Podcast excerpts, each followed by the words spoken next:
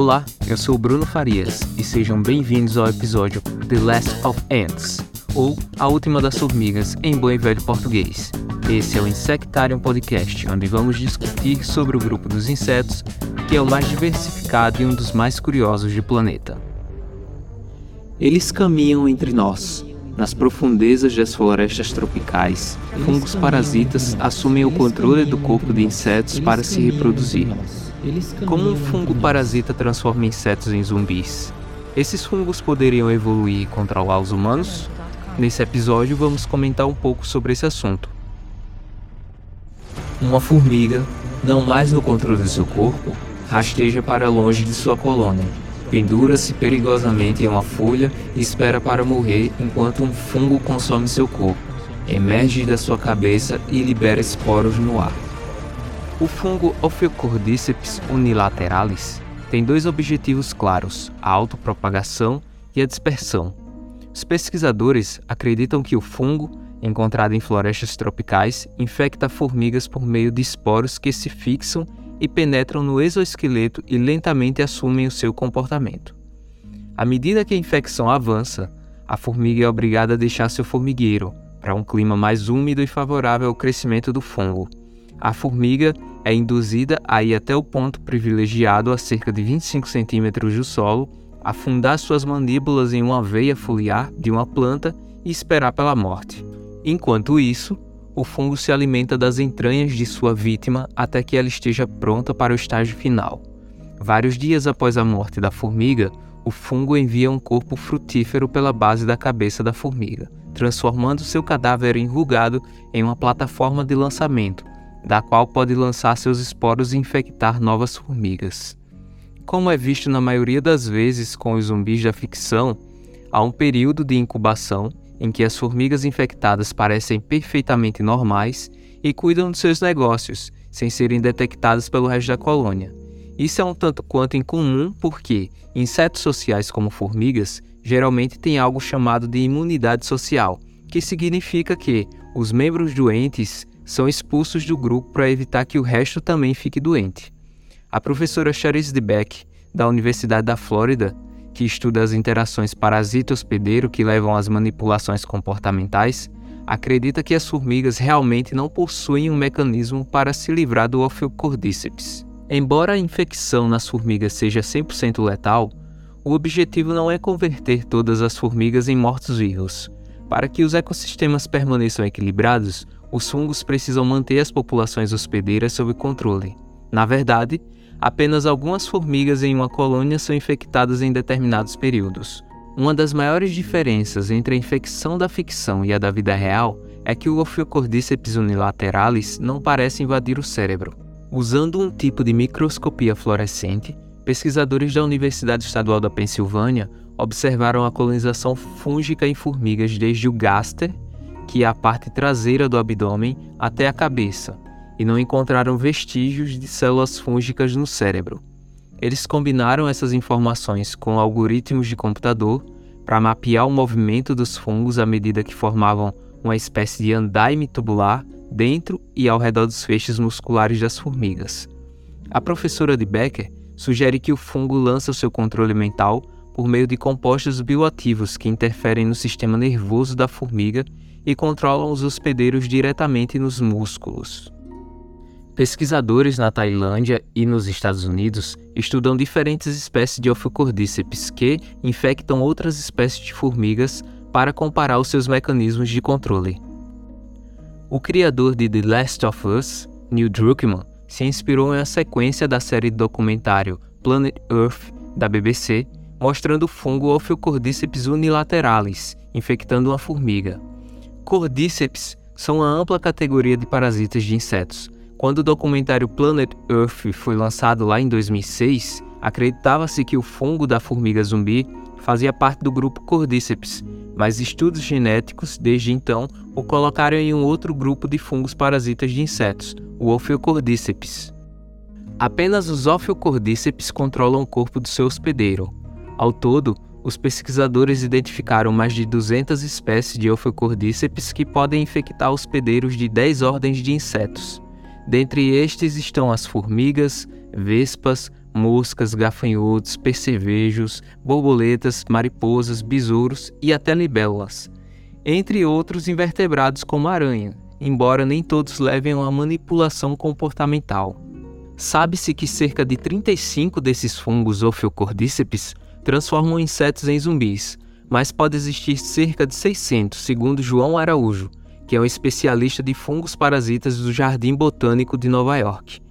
Ele completa ainda que os fungos zumbis provavelmente surgiram de um ancestral que infectou larvas de besouros que residiam no solo ou em madeiras em decomposição semelhante às espécies existentes de Ophiocordyceps que infectam os besouros atualmente. Essa suposição é sustentada por análises filogenéticas que indicam a confiança de 99,94%, publicados em um trabalho de 2019 pelo próprio João Araújo e David Hewes, da Universidade do Estado da Pensilvânia. Uma espécie relacionada, a Ophiocordyceps sinensis, coloniza lagartas de mariposas fantasmas, e irrompe de suas cabeças como um chifre de unicórnio. A combinação entre o fungo e a casca da lagarta é apreciada na medicina tradicional tibetana e chinesa, como um reforço imunológico, tratamento do câncer e também afrodisíaco. Em uma reviravolta bem bizarra, as espécies de Ophiocordyceps que habitam as cigarras japonesas podem até ter substituído bactérias simbióticas, para ajudar os seus hospedeiros a processar os nutrientes da seiva, da qual as cigarras se alimentam. Alguns outros fungos são conhecidos pelos cientistas por causarem manipulações comportamentais. O Entomophora musci, que literalmente significa destruidor de insetos, em grego, começa consumindo a hemolinfa da mosca, que é o líquido dos invertebrados, equivalente ao nosso sangue, e depois se alimenta das células de gordura do inseto. Antes que a mosca morra, o fungo induz a mosca a subir em algo próximo e a empurrar para fora sua probóscide, ou as peças bucais. Então, a mosca baba, o que provavelmente é uma secreção fúngica na superfície em que ela está, e essa substância é pegajosa, que cola a mosca na superfície. O fungo, então, exerce um controle na mosca, fazendo com que ela assuma uma pose de morte, que é uma posição na qual o abdômen fica para cima e as asas ficam esticadas para fora das costas em um ângulo mais vertical. Algumas horas depois, o fungo branco pode ser visto crescendo através do corpo marrom do inseto, formando um padrão listrado. Os esporos se formam nas pontas da penugem fúngica e, em uma incrível exibição de física, são lançados do corpo da mosca como se fossem disparados de um canhão, espalhando-se em busca de outra mosca para infectar. Existe também o Massospora cicadina, que enche seus hospedeiros, nesse caso as cigarras, com drogas alucinógenas e faz com que parte de seus abdômenes caia, revelando o fungo branco. A cigarra se move à deriva em direção à morte, novamente no interesse de dispersão de esporos. É importante destacar aqui que muitos fungos entomopatogênicos são utilizados para controle biológico, mas é claro, isso dá assunto para um outro episódio.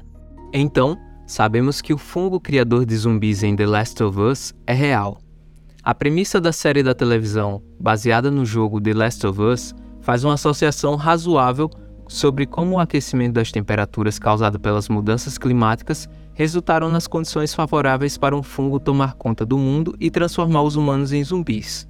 O aumento das temperaturas representa um risco real de piorar as infecções causadas por fungos.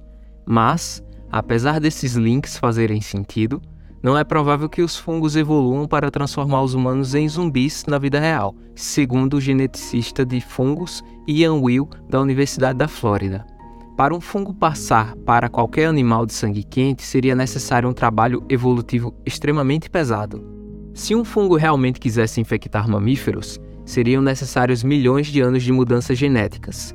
Cada uma das espécies conhecidas de Ophiocordyceps ataca um determinado inseto, ou seja, Cada espécie de fungo criador de zumbis evolui para corresponder a um inseto específico, portanto, terão pouco efeito em outros organismos, apenas afetando o que evoluíram para infectar. Por exemplo, um Ophiocordyceps que evoluiu para infectar uma formiga lá na Tailândia não pode infectar uma espécie de formiga diferente aqui no Brasil. Logo, se infectar uma outra espécie de inseto é difícil, fazer essa transição para infectar humanos definitivamente é ficção científica. Mas essa ideia de que a temperatura desempenha um papel nas infecções fúngicas é certamente razoável. Mesmo sem uma ameaça iminente de fungos parasitas, há muitos outros fungos a temer.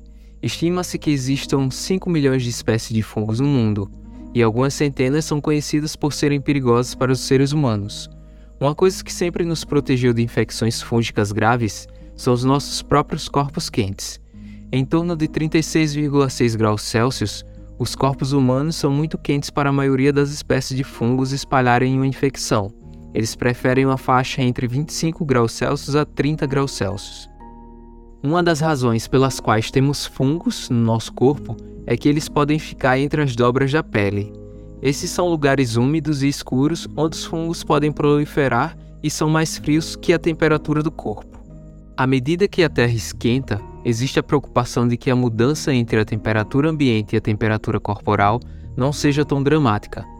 Hipoteticamente, isso tornaria mais fácil para os fungos que evoluíram para suportar temperaturas externas mais quentes também sobreviverem dentro do corpo humano. Existe uma espécie de fungo capaz de infectar pessoas que os cientistas acreditam ser resultado do aquecimento das temperaturas, chamada de Candida auris. Esse fungo nem era conhecido pela ciência até 2007, mas em 2011 e 2012 de repente foi encontrado em três continentes diferentes e atualmente é encontrado em mais de 30 países. Aconteceu do nada, segundo Arturo Casadeval, que é um especialista em doenças infecciosas da John Hopkins Bloomberg School of Public Health. A ideia é que esse fungo estava por aí e, com o passar dos anos, foi se adaptando a temperaturas mais altas. Quando entram na corrente sanguínea, os fungos apresentam sintomas semelhantes a uma infecção bacteriana. Para pessoas com um sistema imunológico saudável, combatê-los normalmente não é um problema, mas muitos não têm tanta sorte. Os Centros de Controle de Doenças estimam que 30 a 60% dos pacientes infectados com o fungo morreram. Embora a possibilidade de terem problemas de saúde subjacentes torne difícil determinar o papel fundamental que o Candida auris desempenhou. Mas quando perguntado se um surto de fungo semelhante ao Covid-19 era possível, o Arturo Casadeval disse que isso não está fora de questão. É importante destacar que as doenças fúngicas são mais difíceis de tratar do que as infecções bacterianas. Isso porque os fungos, como os humanos, são feitos de células eucarióticas e compartilham as mesmas estruturas celulares básicas. Isso torna muito mais difícil encontrar um tratamento que atinja somente as células fúngicas e não as células humanas. Embora possamos estar salvo do Ophiocordyceps, há uma lição a ser aprendida com The Last of Us, que é essencialmente uma história sobre ameaças existenciais à humanidade. E a maior ameaça global é a mudança climática e as suas consequências sobre os organismos, ecossistemas e ao planeta como um todo.